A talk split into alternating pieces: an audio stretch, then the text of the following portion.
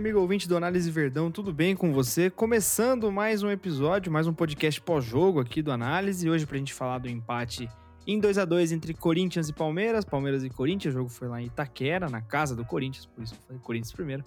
Um empate deveras frustrante, né? Mas, enfim, Palmeiras conquista mais um ponto, segue líder isolado do seu grupo no Campeonato Paulista, não perdeu, né? Mais um clássico também importante é, dizer. Teve muito, teve é, chances para vencer, mas acabou não vencendo. Para falar sobre esse jogo, eu estou aqui com meu querido amigo Matheus Farias. Tudo bem, Matheus? Fala, Luca. Bom dia, boa tarde, boa noite para quem nos escuta, né? Boa noite para você, né, Luca? Que é, nesse momento é 11h57, nós estamos falando desse clássico. E como você falou, né? Frustrante. Foi amargo, né? Muito amargo, porque era um jogo que o primeiro tempo, sobretudo, é, a gente vai entrar mais a fundo. A gente acabou indo sofrendo devido à chuva, né? Não teve primeiro tempo direito e aí o segundo tempo o Palmeiras melhor, mas aí por besteiras acaba perdendo dois pontos, né? Que podem ou não fazer falta no futuro. É isso aí. Para a gente começar falando, vamos falar um pouco sobre esse primeiro tempo, que como o Matheus falou, foi muito atrapalhado pela chuva, mas antes disso sai o gol do Corinthians logo cedo, né, aos 9 minutos, numa recuperação de bola do Yuri Alberto, em que a bola chega até o Renato Augusto, ele faz o passe para o Roger Guedes, que marca o primeiro gol.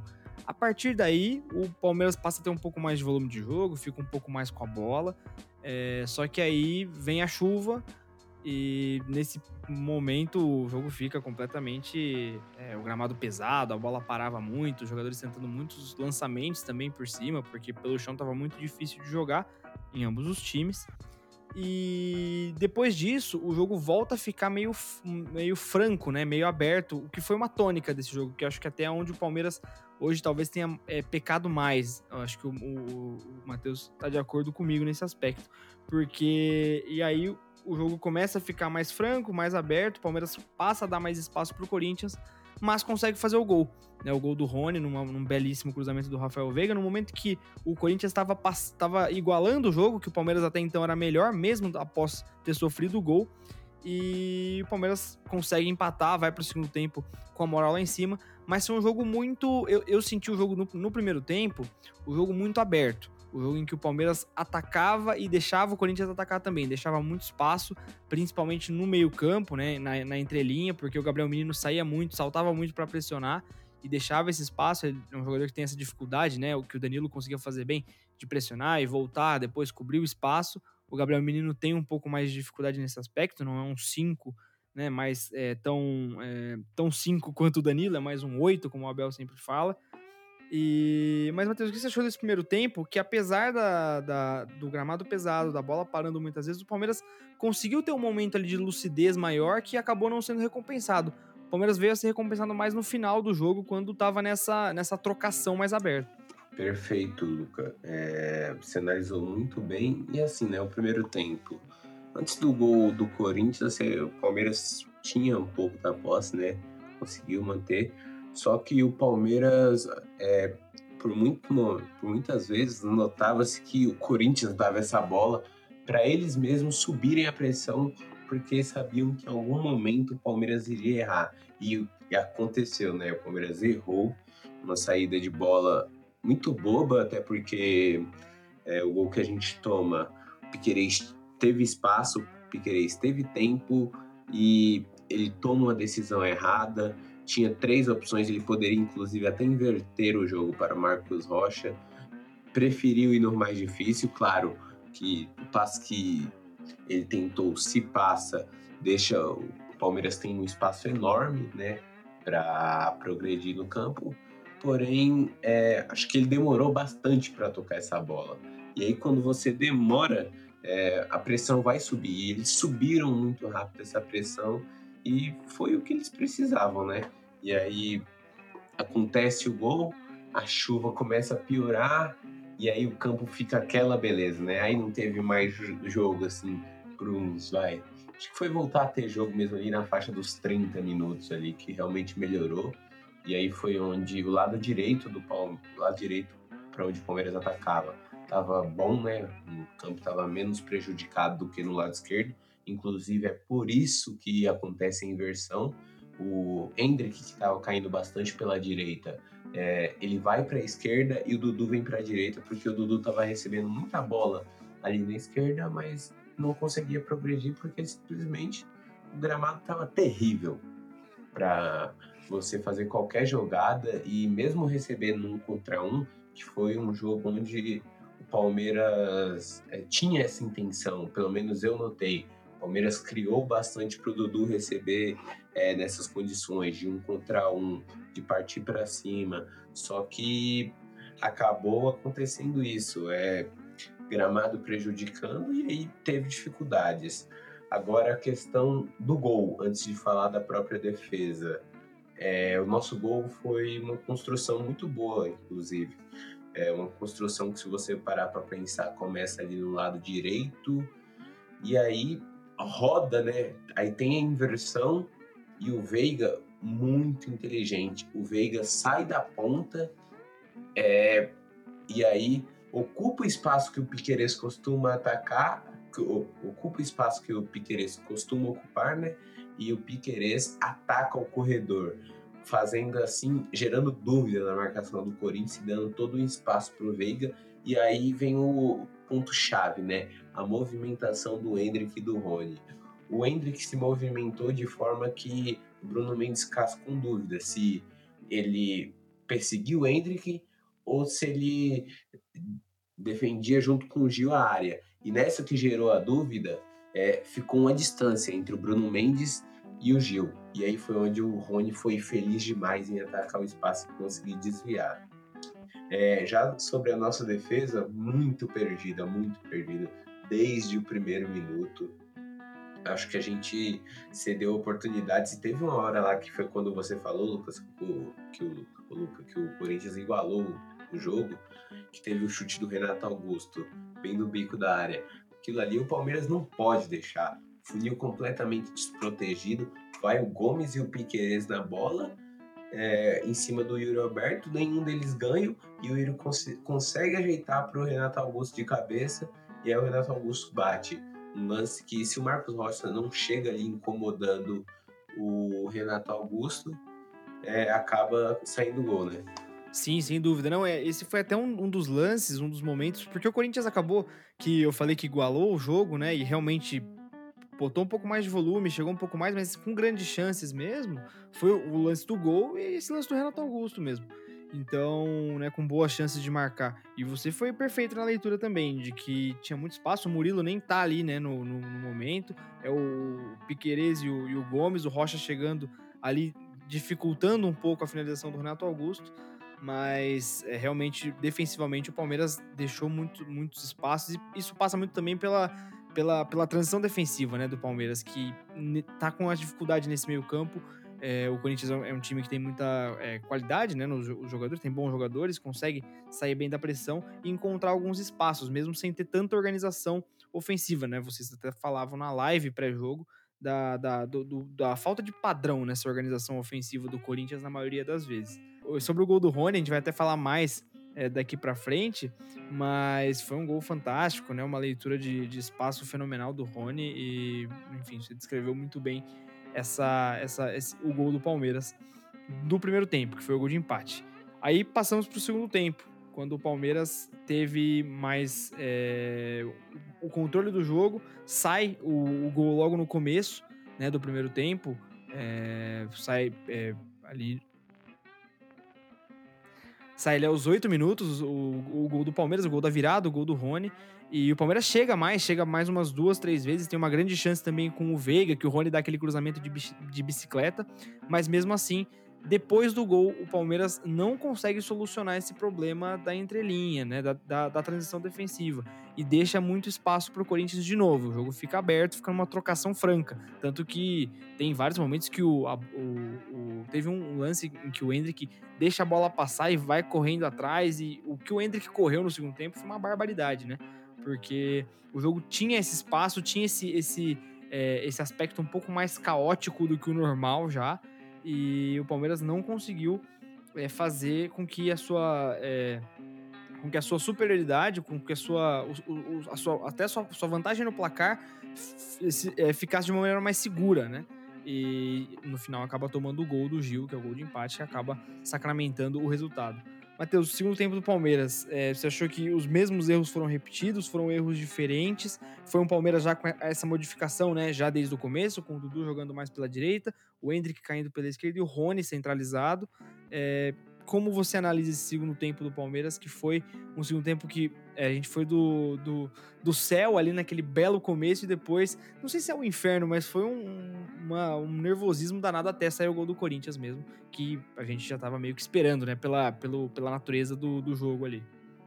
É, então, Luca, é, no segundo tempo, é, a configuração foi essa, né, do trio de ataque, só que com uma mudança o Piqueires, que antes estava fazendo a saída de três, se você for reparar, quem vai fazer a saída de três é o Rocha, porque o Dudu tá na direita, e aí o Piqueires começa a ter mais espaço no corredor. Só que o Palmeiras não aproveitou isso.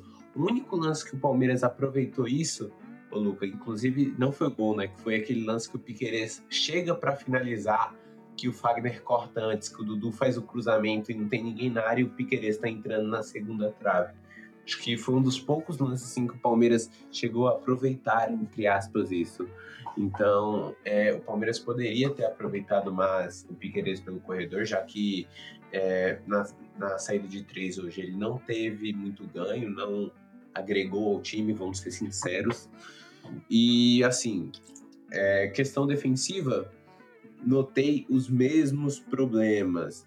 É, falta de pressão na bola, tanto na transição quanto o Corinthians em organização ofensiva. Na live, você citou a live pré-jogo que nós fizemos no Instagram, e foi o que aconteceu, cara. É, toda hora é, o Renato Augusto recebia, ou o Juliano, sem pressão. E por falta do. Acho que, sinceramente, o Gabriel Menino deveria ocupar alguns espaços e acabou não ocupando. E isso foi um dos problemas. É, ele errou bastante nisso. Não vamos deixar, não vamos também colocar a culpa só no menino, mas ele fez uma partida hoje muito ruim. É, e aí o que, que o Corinthians gosta? O Corinthians gosta dessa aproximação. O Corinthians gosta de é, ter tempo para pensar. E aí quando você deixa um cara como o Renato Augusto pensar, um cara como o Juliano, eles vão criar lances. E foi o que aconteceu. Eles começaram a se aproximar do Guedes e ali geravam finalizações. Tanto e ah, mas finalizações que desviavam. Essas finalizações que desviavam nessa brincadeira aí foram umas duas, se eu não me engano, que desviou e o Everton teve que fazer um milagre, pô. Então, peraí. Palmeiras deu um espaço assim muito bobo. É, outra coisa, é a dificuldade para puxar contra-ataque, cara absurdo como o Palmeiras teve dificuldades para puxar contra-ataque. É, teve transições que o Hendrick e o Rony puxaram, foram as três. Mas o Palmeiras teve é, chance de dar sequência e muito mais.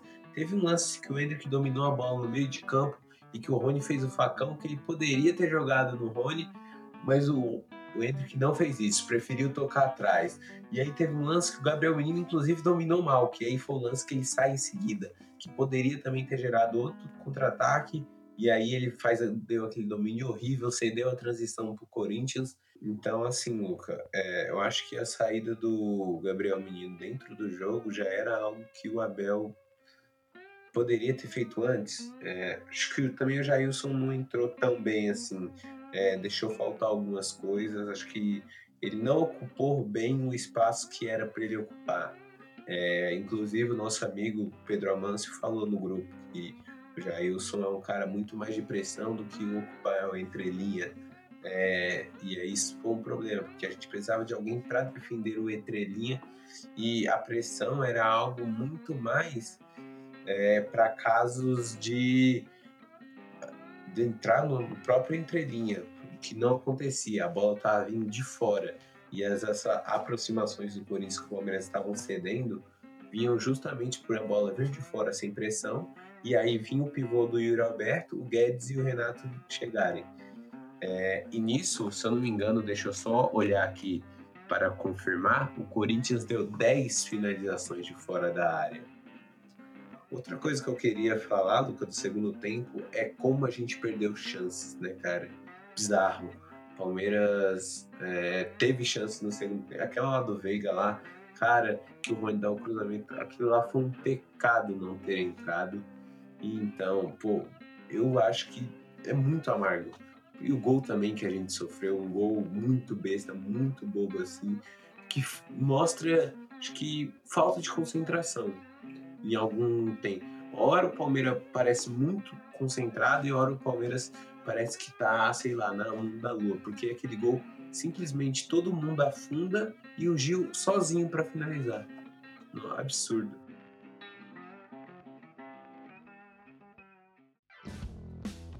Quer fazer parte de um grupo exclusivo do Análise Verdão no WhatsApp e ainda ter acesso a chamadas de vídeo para falar sobre o Palmeiras e os segredos do trabalho do Abel? Se torne um apoiador do Análise Verdão. Com planos a partir de R$ reais mensais, você ajuda o projeto a crescer, trazer conteúdos melhores e ainda recebe benefícios imperdíveis. Acesse apoia.se barra Análise Verdão e faça parte. Exatamente, não. É, lembra até o gol contra o. que a gente, a gente, sofreu contra o Santos, né? Que tudo bem, era uma outra circunstância ali, mas de novo, numa reta final, numa bola parada e sai o gol. Óbvio, era uma outra circunstância, não, não nos custou dois pontos, né? Mas, enfim, realmente é, perdemos muitas chances e, e esse, o, o, Palmeiras tem convivido com esses lapsos. Acho que é até interessante a gente falar, aí até pegando a partida como plano de fundo, mas trazendo uma reflexão um pouco é, mais é, geral, o Palmeiras tem sofrido um pouco defensivamente contra adversários de primeira divisão, adversários de primeira linha, né? O Palmeiras até então é, enfrentou já o São Paulo, onde não sofreu gols, mas não fez também. Contra o Flamengo tomou três gols, contra o Santos tomou o gol que a gente falou, e hoje contra o Corinthians, dois gols mais uma vez. Por enquanto, são os únicos jogos do Palmeiras contra times da primeira divisão nesse ano. É, será que é algo para a gente levantar um alerta? Talvez essa questão defensiva. O Palmeiras que vem, tem sido tão, tão sólido contra é, outras equipes, mas contra equipes de níveis um pouco maiores, a gente tem sofrido. Você acha que.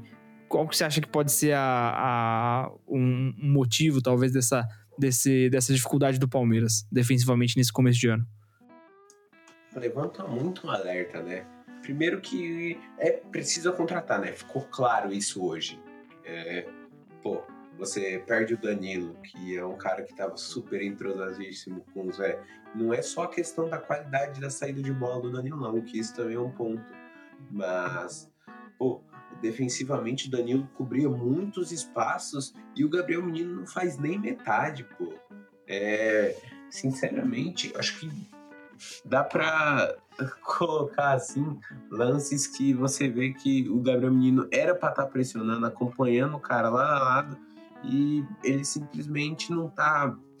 É, uma falta de concentração dentro da partida que me incomoda às vezes e mostra que a disparidade né, que existe no nosso banco e que a gente precisa de contratações de qualidade. Porque não, se a gente quer realmente disputar título, a gente precisa de contratações a nível igual aos nossos rivais de topo, a nível Flamengo, a nível Atlético. Então, assim, é, liga muito o alerta, porque é, o Abel quer ajustar a defesa, quer ajustar o time. Ok, mas você tá dando as peças suficientes? Pô, o Piquerez ano passado não deu nenhum problema na lateral esquerda, mas esse ano é, a gente tem sofrido alguns lances. E o Rocha, em jogos pequenos, sofre, em jogos grandes ele cresce, mas mesmo assim vive nessa inconsistência.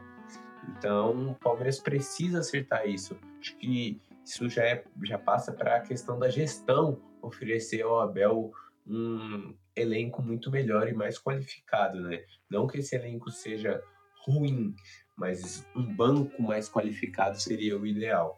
É, não, concordo 100%. Acho que essa questão da. Até falando também nas substituições, né? Já pegando para esse, esse lado, é, um, a queda de nível entre o titular e o reserva do Palmeiras é muito grande hoje. E para além disso, o elenco é curto. As opções em termos de números são poucas. Então, sai o Gabriel Menino ou o Zé Rafael, é, você tem quem? Você tem o Jailson. Tá, você tem o Fabinho, beleza, mas é, você precisa de mais um jogador ali naquela, naquela função. Os jogadores da base, acho que é até importante falar, por exemplo, de um, de um caso que, de, que hoje, de um jogador que muita gente esperava que fosse ser titular ou que entrasse mais cedo, que era o Giovani. O Giovani é um, um garoto extremamente talentoso, que tem uma capacidade técnica gigantesca e que tem uma, uma característica diferente dos jogadores da posição dele que nós temos no elenco, né? Um ponta, canhoto e tal, que joga pela direita, mas ele é um jogador de muito pouca idade, ele vai, ele vai ter altos e baixos. Hoje, por exemplo, entrou muito mal, não acertou nada. Tudo bem, ah, mas ele entrou, entrou tarde, ah, mas não sei o quê, mas tudo bem.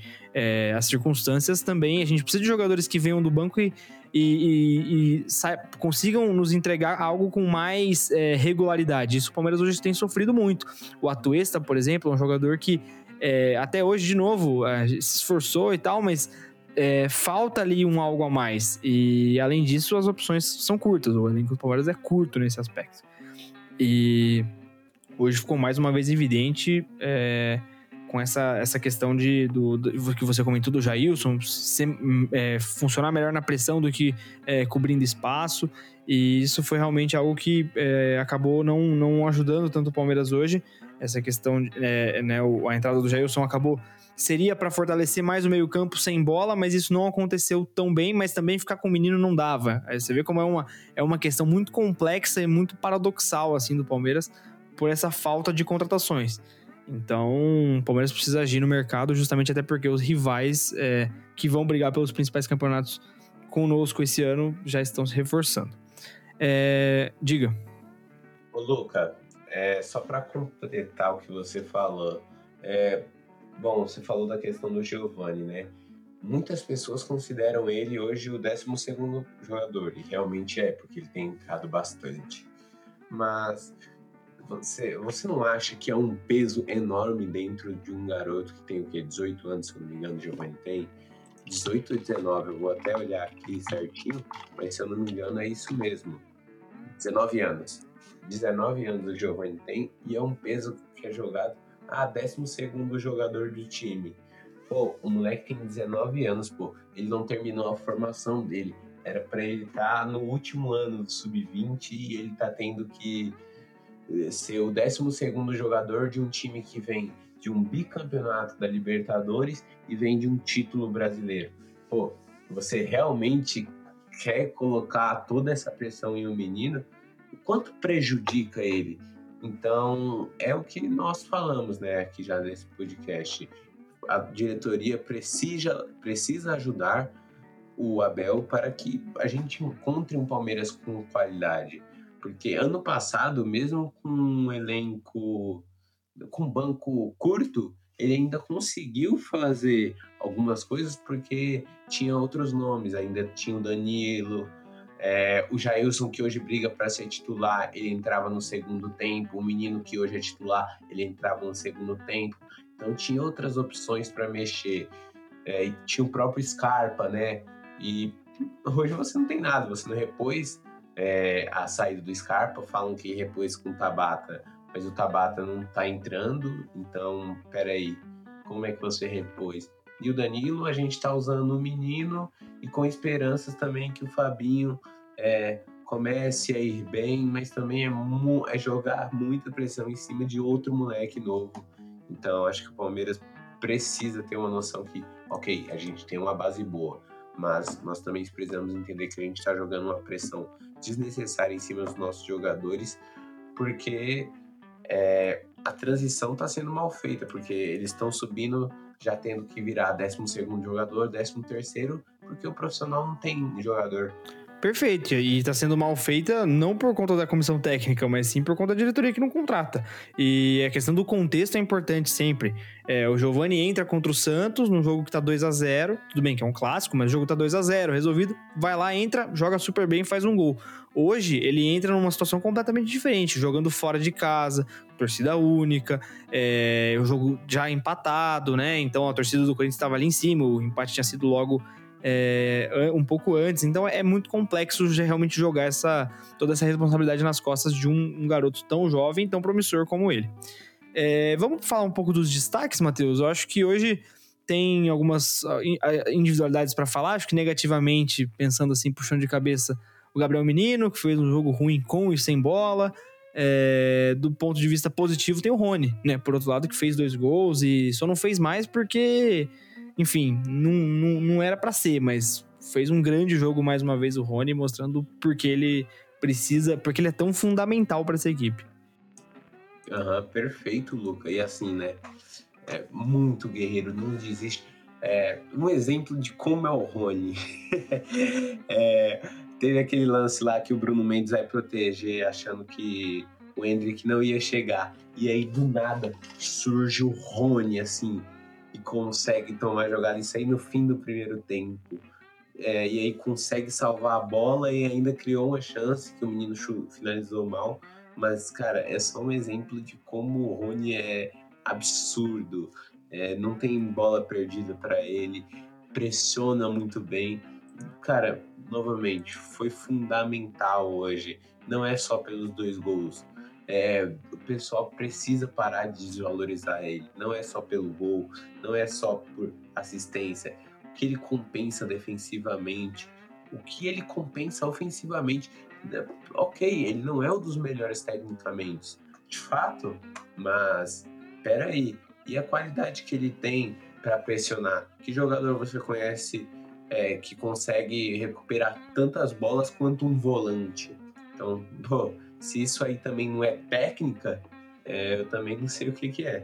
Ah, sim, sem dúvida. E fora que, pô, o futebol ele compreende muitas, muitos aspectos, né, dentro do, do, da qualidade de um jogador. Não só a qualidade técnica, que o Rony entrega muito em praticamente tudo. E na qualidade técnica também, é um cara que, enfim, é, consegue entregar também. É um cara é, top, como diria o Abel. E, enfim, eu assino embaixo. É, é isso, vamos, pro final? Vamos só falar, ou queria fazer uma ressalva. Partida do Piqueires. Vamos falar só um pouquinho dele. É, a gente já deu uma introduzida, mas eu queria falar, Luca, o que você tem achado do Piqueires esse ano? Porque eu tenho notado o Piqueires, por mais que fez o gol agora contra o Inter de Limeira, foi aqui na passada, né? Fez um gol muito bonito. É, ele tem tá um pouco abaixo, né, do que ele apresentou no passado e me parece muito com o Piquerez de 2021, aquele Piquerez que, que chegou no Palmeiras e parecia meio perdido e nós até desconfiávamos se ele ia conseguir é, suprir né, o que o Vinha fez pelo clube. É, o Piqueires é, é, é, complexo, né? Em 2021, eu, eu, eu, particularmente acompanhei bastante a carreira do Piqueires antes dele vir pro Palmeiras, né? E ele foi obtido muito bem no River, lá no Uruguai e tal. E quando vem aqui, realmente, eu acho que foi um momento meio de choque, assim, né? Sair do futebol uruguaio, ele vinha muito bem no Penharol, mas ele chega e realmente rende muito abaixo, tem... Não muito abaixo, mas ele tem um momento de adaptação. E em 2022 ele vira um jogador muito mais robusto, né? Muito mais completo. E esse 2023 eu acho que não é nem a questão que ele parece mais com o de 2021. Eu acho que ele vem oscilando mais eu acho que ele tem tido momentos de oscilação um pouco maiores. É, talvez como o Marcos Rocha tem tido do outro lado. E aí eu acho, eu, eu, não, eu, eu não consigo dissociar isso do coletivo, dessa ausência do Danilo que é, acaba gerando um efeito dominó em toda a equipe, né? Que faz com que a, a equipe é, fique é, mais desencaixada, digamos assim, do ponto de vista das transições e tal, é, da própria organização também. E o Piqueires durante muito, é, e acho que até esses testes que o Abel tem feito, de tentar jogar ele como um terceiro zagueiro para fazer a saída, não tem sido benéficos para ele. Eu acho que ele é um jogador que não tem tanta capacidade de fazer essa função como tinha o Vinha, por exemplo, que até pouco tempo atrás na Roma, por exemplo, jogava, entrava só para jogar como terceiro terceiro zagueiro de vez em quando.